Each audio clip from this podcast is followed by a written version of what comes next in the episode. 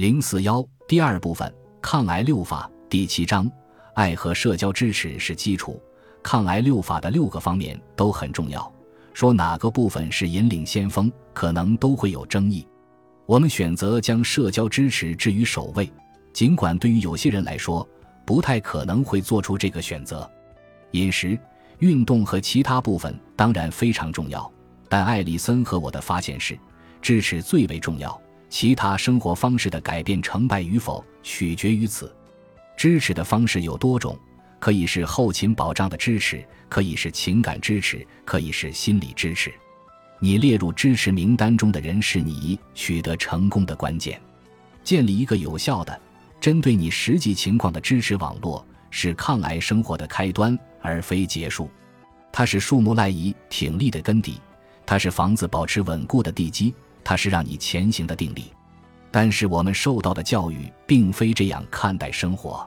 西方文化倾向于强调个人成就，这是一种独自完成的态度，不强调或较少强调向他人提供支持，助其实现目标。我们关注结果而非过程。对于生活方式的改变同样如此，人们从自认为可以独立完成的生活方式改起。却未认识到，如果没有爱和支持做坚强后盾，这些改变将会举步维艰。正如抗癌六法的各个神奇部分互相影响并形成协同效应一样，人与人之间的亲密关系可以集结出不可思议的帮扶力量。社交支持的力量到底有多大？且听一个我知道的最为励志的故事：我们的朋友苏珊·拉夫特。确诊晚期转移性乳腺癌后，已生活二十余年。他的经历引人注目。九十五年，他被首诊为 3B7 浸润性导管乳腺癌，并接受治疗时，只有三十岁的年纪，刚刚做了妈妈，宝宝玛丽卡才九个月大。那时，他对自己的一生已经有了规划。生玛丽卡的那天，苏珊辞去了法律助理的工作，计划再生两个宝宝。然后和丈夫一起在休斯敦抚养孩子。她发现乳房上有个敏感的肿块时，她的父亲，一位儿科医生，在电话里为她做了诊断。后来的活检证实了他们最坏的担心。没等苏珊从初期诊断中完全恢复，又得知癌症已经扩散到她的骨头。她经历了一个危险的过程：从体内取出干细胞，使用大剂量化疗药物将体内的癌细胞全部杀死。然后再将干细胞回输到体内。幸运的是，手术成功，但过程绝非易事，而且通往康复的路还很遥远。他的家人从一开始到后来的治疗和休养，全程陪护着他，每个人都有自己的分工。他的妹妹简是纽约市的舞蹈演员，对苏珊的病情感慨极深。他筹备了一个非营利性项目，取名“粉色丝带工程”。旨在为癌症研究筹集资金，最终，简从纽约市搬来休斯敦，全天候照顾姐姐。在最初的过渡时期，简终止了自己的职业生涯。等到苏珊恢复健康和体力之后，简在休斯敦运行他的粉色丝带项目。简还将舞蹈技能融入他的行动中，创立了一个名为“抗乳腺癌舞蹈演员在行动”的组织。一眼筹资用于癌症认知和研究。苏珊认为，正是有了家人和朋友的支持，她才能经受密集的治疗，才能从担心无法活着看到女儿长大的恐惧中走出来。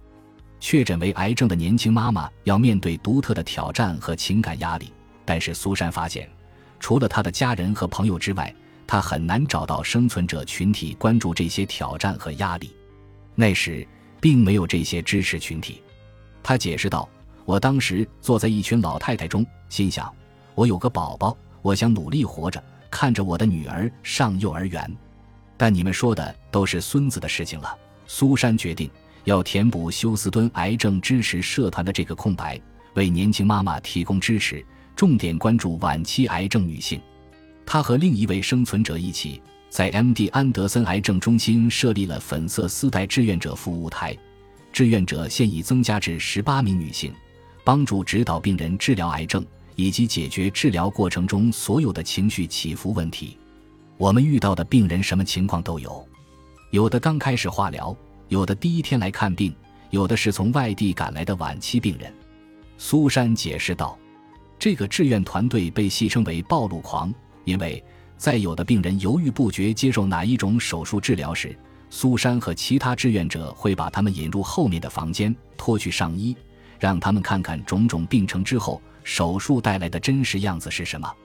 作为四期转移性乳腺癌患者，苏珊已经生存了二十年，她的光辉榜样和对生命的热爱，给其他女性带来了希望。”乳腺癌转移病人通常是被遗忘的群体，因为很少有肿瘤专家会预期他们长久存活。苏珊和一小群病人，通过组建转移性乳腺癌的支持群体，为纠正这一疏忽迈出了重要的步伐。世纪九十年代，年轻人确诊为癌症尚属罕见，但是今天已然不是特别知识。这一事实说明，我们要尽一切努力预防癌症。提高癌症患者生存的可能性，这是非常重要的。苏珊支持团体中的女性多为年轻女性以及幼儿的妈妈，平均年龄为四十岁。社交支持及其对我们健康影响的部分魅力在于，它是一种双向的行为，既是给予也是接受。对于癌症生存者和我们其他人而言，接受他人的支持固然非常重要。越来越多的科学证据也表明。奉献我们的时间支持他人，也会让我们在身体和情感上获益，可能会提高我们身体防病抗病的能力。二零一三年的一项综述回顾了四十个研究，发现志愿工作可降低死亡率百分之二十二。每个月至少做一个小时志愿工作的人，其抑郁率降低，对生活更加满意。这项综述并非针对癌症病人。且对于某些与癌症及癌症治疗做斗争的患者而言，志愿帮助他人听起来似乎有违常识。但是我们知道的是，这对于提供支持的人会有深刻的积极影响。的确，做好事会让你感觉很好，但是真的会让你的健康产生可以检测的影响吗？几年前，芭芭拉·弗雷德里克森和他在北卡罗来纳大学教唐山分校的研究小组勇于探寻真相。